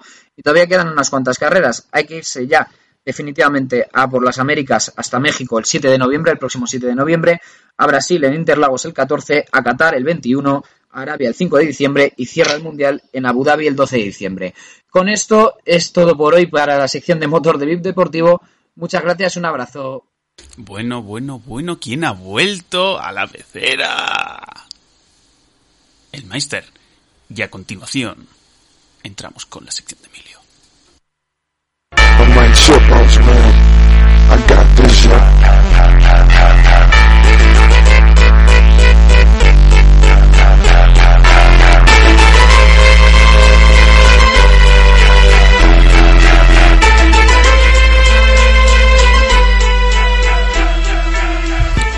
Eh, hola a todos, muy buenas. Encantado aquí de estar otra vez. Y bueno, vamos a comentar, porque últimamente está de moda mucho el boxeo español. La semana pasada hablamos de Sandor Martín, que ganó un combate contra un gran campeón estadounidense y se proclama, pues no se proclama nada realmente, pero tiene chance para llegar a ser campeón mundial de su peso. Y hoy voy a preguntaros una cosa, una, ha pasado un incidente en el boxeo juvenil, en el boxeo amateur, ¿no? Olímpico, vamos a decir, que ha sido de verdad llamado la atención de los medios, que ha sido Rafael Lozano Jr., hijo de otro boxeador que fue campeón en su época, la verdad, un grande. Rafael Lozano, ¿no? No mal. Y bueno, Rafael Lozano Jr., pues eh, 48 kilos, 16 años, eh, disputó un combate contra Nikita Polutkin, el cual es ruso, y a la hora de pues eh, pelear, ¿no? De hacer el combate, ganó ganó Rafael, la verdad, un gran boxeador, una gran técnica, pero eh, a la hora de celebrar la victoria eh, se, puso tan eufórico, tan, lo celebró tan bien que se pasó y como que empezó a, desmedi- a desmeditar, vamos a decir, a su rival, diciendo a chuparla, literalmente, otro tipo de insultos que bueno, que la verdad se ve feo. Yo os quería plantear eh, lo que es la educación ahora en los muchachos de ahora. ¿Qué opináis sobre la actuación de Rafael? Que la verdad a mí no me parece nada bien, pero me gustaría saber vuestra opinión. A ver, aquí, eh, aquí ya nos encontramos en el tema de, en el mismo tema de las patadas del coche de Kuman están bien o están mal. Pues está mal, claro que está mal. Es que quien piense que está bien es que no, no, es de- no- no está bien, está para cerrar. Quien piense que, este- que, que, que esa forma de actuar está bien, es para cerrarle. Ya está, punto. No hay más. A ver, yo sí que pienso que, eh, eh, de hecho, sabéis que estoy entrenando niños y la figura de tener respeto ha desaparecido. Pero Sí. ha desaparecido mm, radicalmente. A mí Eso- antes iba un chaval de 21 años como yo, a mí con 10, y me decía, escucha, te estás pasando, y bueno, y bueno. Y ahora eh, le puedo decir cualquier cosa que me miran como diciendo... Pero ¿sabes por qué ha desaparecido ese respeto? Por la intervención de los padres. Porque los padres están muy pendientes de los chavales. Si los chavales tuviesen más libertades, yo te digo que tendrían el respeto. Porque yo también, yo te digo, también entreno a chavales jóvenes. Eh, era segundo entrenador, ¿vale? Eh, las hostias se la llevaba el primer entrenador. Luego día que un padre, pues, entró al campo de fútbol a, darle, a darle de hostias y yo, pues, yo no estaba ese día, yo otro día volvió a pasar, a suceder y le digo, ¿dónde vas? A un ver, estamos entrenando, eh, tú a tu sitio, yo a mi sitio y tal. Pero es que la intervención de los padres, la sobre... caso, la intervención del padre genera respeto, ¿no? La- no, no, la, sobreacción- la sobreprotección del padre lo que está haciendo es me- desmerecer al, al, al hijo, o sea, sí, como que el padre es la, la figura paterna eh, ya empieza ahí a ser diferente, empieza a eh, oye, yo soy quien te está pagando a ti, bueno, pagando entre comillas, porque yo en aquellas estaba gratis, estaba gratis, eh, porque era pasión y tal, entonces ahí la, la figura del padre ya acapara, acapara la atención del entrenador y entonces el entrenador sigue haciendo lo que dice el padre y no lo que los méritos del chaval. Vamos a ver, yo no sé si me, me comprendéis. ¿Sabéis por dónde voy? No, o sea, sé que los niños a la hora de esto tienen que tener más libertad y los padres ser más liber, eh, o sea, se tener más más amplitud a los chavales que no sobreprotejan tanto a los chavales porque es que al final oye un chaval es un chaval y, y hay veces que se puede comportar bien se puede comportar mal o puede ser que no te guste cómo se comporta o puede ser que te guste pero edúcale tú en tu casa o sea si tú me estás pagando a mí como entrenador para que yo eduque a tu hijo tú no, te metas en mi Si no, eres entrenador de fútbol, yo enseño fútbol. Educar, que eduque su madre. No, no, no, no, no. No, porque tú, tú a chavalines los educas. O sea, si tú a, tú a Sí, chaval- pero sí. en el ámbito deportivo y ya está. Claro. A partir de ahí nada. Tú no les vas a enseñar a aportarse A ver, no, aportarse, aporta, ah, joder, a ver, no educación como tal, la tú- educación pero se como enseña de casa. tienes que ser un referente Sí, no, pero, a, a ver, en, en- en los chavales jóvenes tú como Tú entrenador les enseñas a acabas con el deporte. Un momento, en el que se déjame, entrena. déjame matizar, déjame matizar. Enseña valores. Y en los valores, en los valores, los valores que tenemos todos concebidos está la educación que tiene concebida la gente como valor positivo. Pero a mí que me diga que tengo que educar a su hijo y me pagan por educar, yo no me saco un nivel de entrenador para educar a nadie, sinceramente. Pero bueno, de todas formas, para llevarlo un poco al tema del boxeo. Exacto, en quería el, el tema del fútbol, es verdad que hay mucha estrella, mucho ego y es lo que ven los niños. Pero el tema del boxeo, que hay egos, pero es una disciplina que enseña mucha disciplina, por así decirlo. Sí, exacto. Es muy llamativo que ocurra esto. Es cierto porque eh, de normal, siempre cuando acaba un combate, sea ganador o perdedor, siempre hay ese, esa amistad, ese, oye, lo has hecho muy bien, ha sido un buen combate, me has dado un combate bueno, ¿sabes? Vamos, postureo. No, pues no, no, no, es no. postureo, a ver, no es, no es, no es, sim- eh, no es sinceramente postureo, pero acaba siendo postureo. Como oye que la deportividad, digámoslo como, como deportividad. Pero no tan postureo porque tú te has pegado con, ese, No, con esa sí, persona. pero- sí. pero es ¿Tú has hecho boxeo alguna vez? Yo sí, yo me de palos con Emilio y en el momento, pues vives el momento y te gusta y pues normal que luego acabes o, o reven- Escucha, hecho una mierda o no y dices, tío, ahora está muy igual guapo. que en el fútbol, lo que pasa en, lo que pasa en el campo se queda en el campo, lo que pasa en el ring se queda en el ring. Eso siempre se ha dicho. No, Y es una- no es lo mismo. Yo lo veo no es lo tampoco. mismo. Además, Hay muchas situaciones que se pueden dar que no son iguales. son unos valores que te enseñan desde chico. Cuando tú haces boxeo, hay unos valores que o acatas o no haces boxeo. La filosofía de boxeo es respetar a tu rival y cuando acaba el combate, pues es el respeto, ese respeto que no este chico no ha hecho y el padre se da cuenta y le llamó la atención. Esa es la idea. Sí, exactamente, sí. Mm. Y, y bueno, y siguiendo con el tema del chico, luego después del combate, que bueno, lo hizo muy bien, eso no se lo quita a nadie, ¿eh? El chico peleó y es un gran boxeador y yo creo que tendrá buen futuro. Después de eso, a la hora de entregar las medallas, el chico pues se puso en el altar y eh, sonó el himno de la marcha real, ¿vale? Que no pasa nada. Pero es como que chocó porque se esperaba otra cosa y lo- los periodistas y, y el mismo chaval pues se quedó un poco como... ¿Qué está pasando aquí? ¿De qué opináis de, de eso, por ejemplo? Pero el, el himno, ¿quién lo pone? ¿Quién decide qué himno suena? Eh, ha pasado unas veces eso de cambiar el himno y no poner el correcto, a pero... Carolina Abril le pasó también, ¿no? Puede ser. Ahí también le pasa una vez hace. Sí, la pasaba, la pasaba a los deportistas. Eso lo Pero, decide la. ¿El campeonato era dentro de España? No, era, Vale, vale. era europeo. Es decir, si, Sí, ya es en España, eso ya tiene pecado. un error y, y si pidieron perdón o algo, bien. si no, pues espero que sea un error, ¿no? Pero vaya, tampoco. Mm, A ver, Un himno dice mucho. Bueno, eh, eh, un error, error, tampoco es un error. La ah, que me pusieses el cara al sol, que le pongas al chaval el cara al sol, ya eso sí es un error. Porque ese, ese himno está desautorizado totalmente. Hombre, Hmm. si tú me pides que te ponga una canción de Daddy Yankee y te ponga una de Mozart, pues me estoy equivocando, es un error. Son dos estilos muy alejados. Muy difícil no será encontrar el himno actual de España, no sé.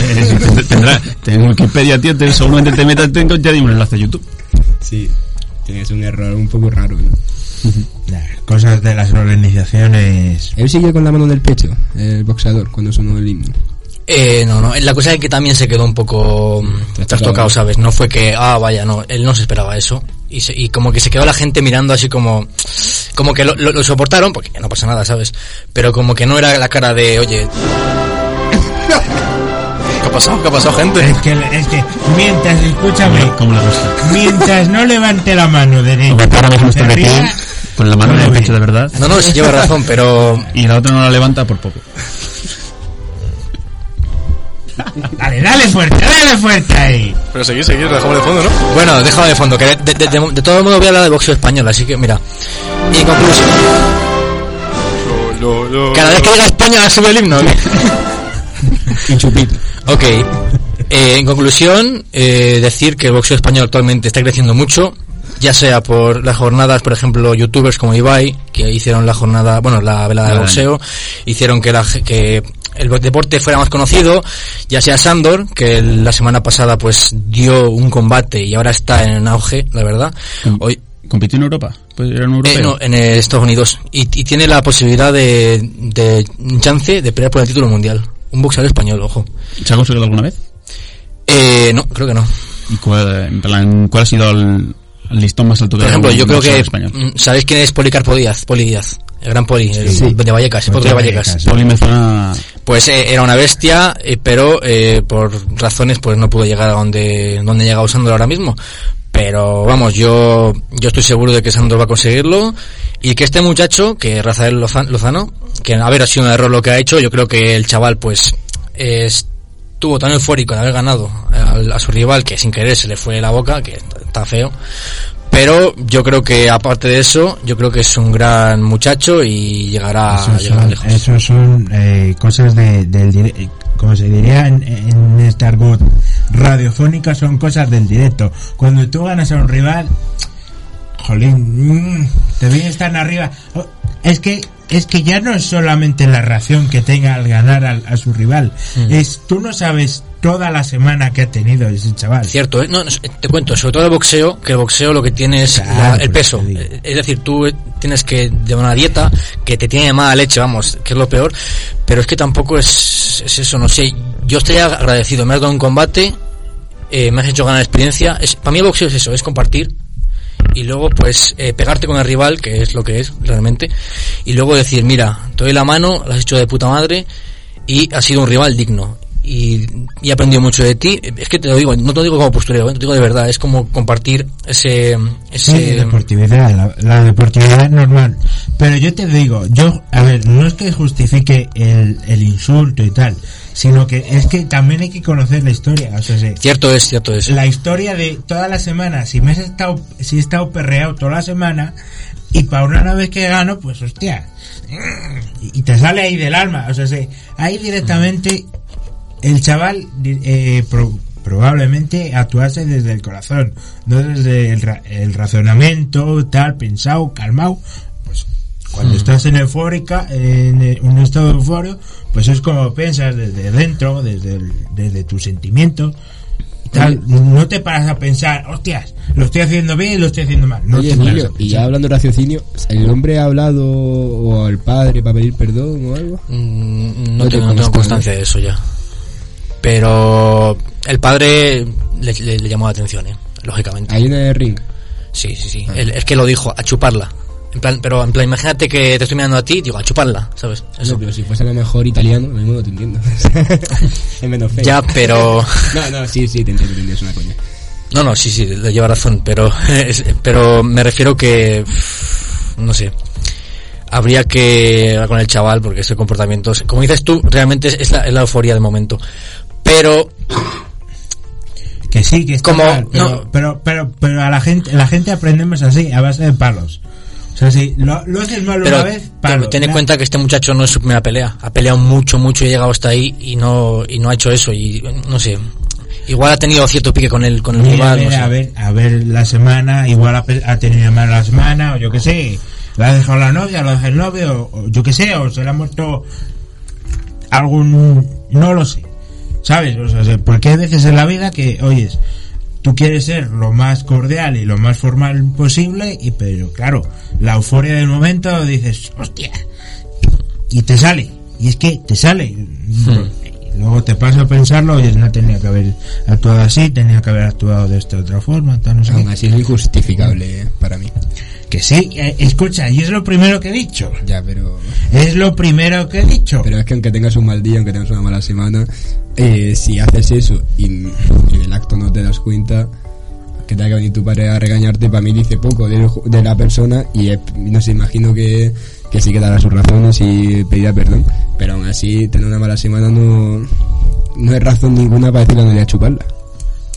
Claro, no hay razón ninguna, pero yo te digo, estás eufórico, eh, mm, t- tienes, hay que, hay que meterse primeramente en su cabeza y, y analizar, porque el chaval, pues ya te digo, habrá pasado un mal día, una mala semana, o, un pique personal con él, por eso te digo que es que lo estamos analizando todo desde fuera. No, no, no, no hemos hablado con él directamente. Si tuviésemos testimonios de él, pues ya ahí te podríamos decir y tal. Y podríamos traer a un experto en comunicación no verbal o comunicación verbal que nos diga el timbre de la voz, que nos, nos mida el timbre de la voz, no sé qué, no.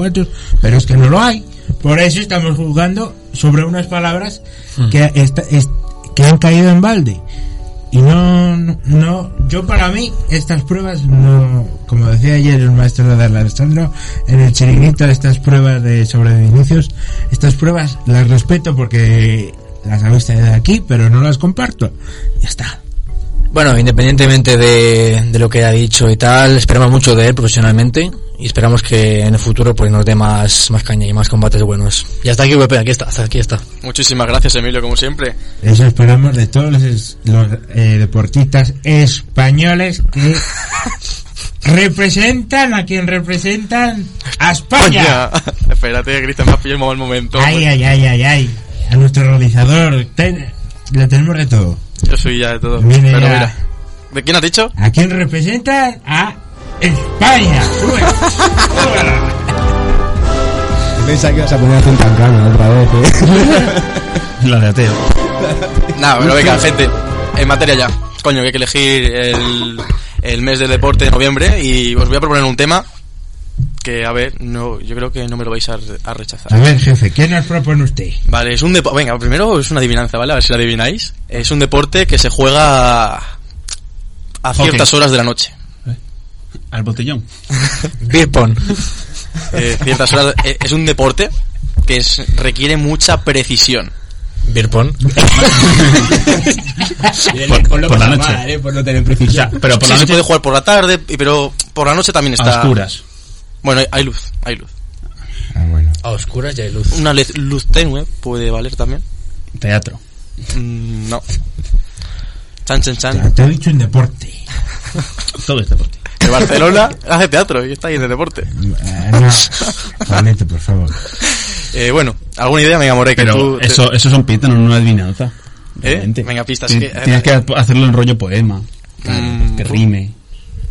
¿De 5 por 5 por ahí? Fútbol sala, fútbol sala. fútbol- No, no, no. Era, era para la rima, para la rima. ¿Cómo se llama el jugador ese de, de la Real Sociedad que, que es muy bueno? Es medio centro español. Villarromendi. No, el otro. no, el ¿cómo se llama? Es verdad que has dicho bueno, que has dicho bueno. Villarromendi, no me, no me juzgues. Sí, este que va a la selección española. Sí, coño, que, es que el otro de... A por- El- no, que, que empieza por Miquel. ¿Cómo se Miquel? No, el otro, Miquel. El el pepino. Toma. Te gusta, me gusta, me gusta, me gusta la. Vale, gente, deporte. El tinieblas, yo qué sé, tío.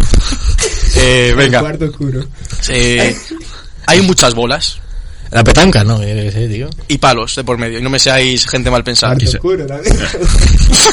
El polo. El polo. De noche. Bueno, de noche, ya. ya. De noche con palos y pelotas. ¿Qué más suena, eh? ¿Por dónde se practica? ¿Por, por aquí, por Madrid, por Chueca, Eh, por el barrio Chueca y esas cosas? ¿O mucho, lo, a- lo tienen la a- mayoría de los bares. Ah, futbolín. Billar. Billar. Dardos. El billar. Sí, o- Joder, el billar, eh, es verdad, eh. El billar. No sé qué os parece, pero si queréis, mes de noviembre, mes del billar en Vial Deportivo. Oye, no está mal, eh. No me- nunca no me lo he esperado, la verdad. Esos cabrones hacen unas florituras con la bola que. Oh, que Sí, sí. tiene mucha técnica. No sé la qué- ponen donde quieren. Y lo hacen con el palo. Y no con una pierna. En el billar, en el billar. Es que, güey, ¿En cuál de esto va a dar mucho juego, yo creo. y Morella que, y Morella que viene aquí. uh, Te, te la meten donde quieren. Ojo al humor negro, eh. Joder, y, la- y encima, la última, la negra. No es lo mismo una bola negra que una negra en bolas. No sé qué os Me la has quitado la cabeza, tío. Pero si queréis, Yo después de esto no creo que haya ningún profesional del billar que diga, coño, me apetece, ¿sabes? Venir a este programa. todos de acuerdo, entonces. Me parece bien. ¿Vale? Sí, Morey. Bien, bien. Eh, bien, Cristian también. Sí, sí, sí, sí, sí. Piñero. Sí, sí. Perfecto, pues oficial. Al filo que le joda, ¿eh? No, no, que, bien, por favor. La chavala. Me lo he dicho que sí, el primero. Esta chaval. Pues mes de noviembre, mes del billar en Vial Deportivo. Cerramos esto y eh, se vienen entrevistas bastante chulas, yo creo.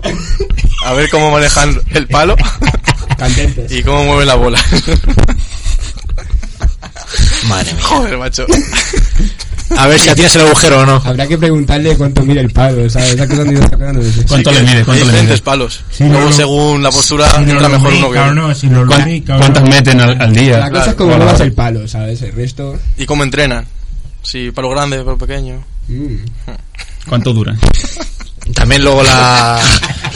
La tiza esta que utilizan, La ¿qué hacen con protección, la ella? protección. La protección. La protección también. ¿Qué hacen con ella? A ver. La protección es importante, Emilio. Sí, demasiado. Espera, que- no sé, me- me- me- ¿En qué momento he dicho billar? Me he metido un berenjena yo solo. Dice que te haya cerrado la entrevista. ¿Y por, Pero ahora- por qué el billar se juega de noche? ¿Qué más da? A, a cualquier, bueno, puede estar en los pubs, en los bares. A mí lo de le- luz tenue.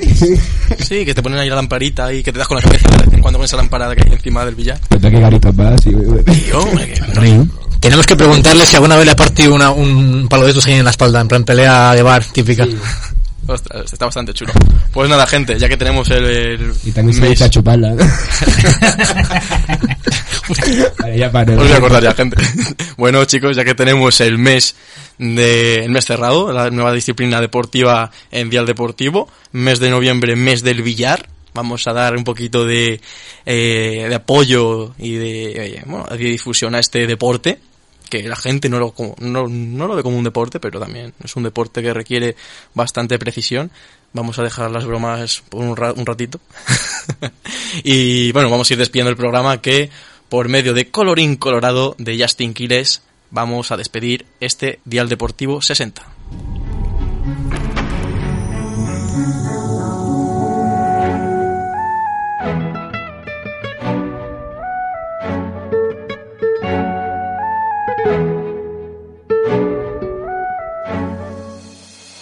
Andamos en contra de la naturaleza.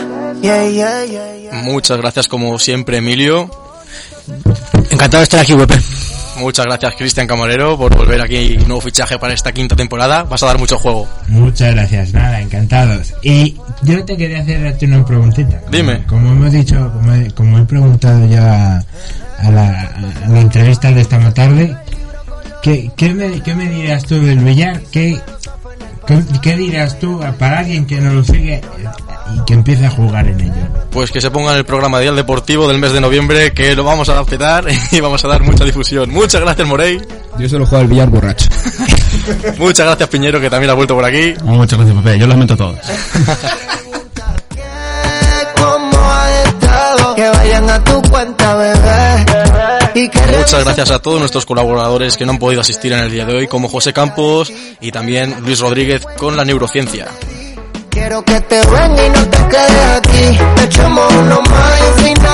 Recordad que nos podéis seguir en nuestras redes sociales en Dial barra baja deportivo y también escuchar en redifusión en Castilla-La Mancha Activa todos los miércoles de 10 y media. A partir de las 10 y media estamos ahí también en esta nueva colaboración con Castilla-La Mancha Activa. Nos podéis escuchar ahí. Luego también los jueves en Asturias en Radio Gijón a partir de las 17 horas y los viernes a las 19.30 horas en la RUA H. Yo te tiro la mano, pero ¿pa' qué forzar algo que ya no está, nena? La luna me Aquí me despido yo, Víctor Pablo Prado. Un saludo y nos vemos la próxima semana en Dial Deportivo 61. Salud y nos vemos la próxima semana.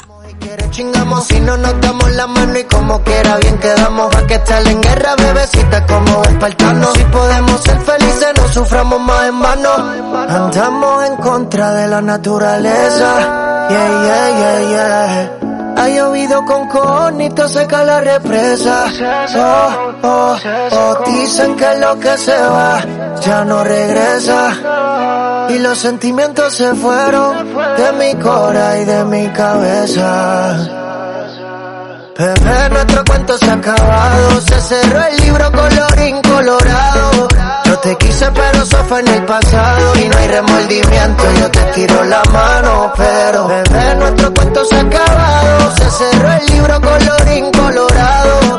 Yo te quise, pero eso fue en el pasado. Y no hay remordimiento, yo te tiro la mano. Pero, ay, yo tranquilo, mame.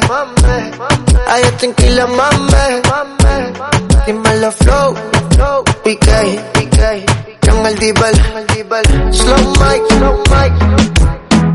Yeah, yeah, yeah. Ya lo nuestro se acabó, caducó, terminó, se extinguió.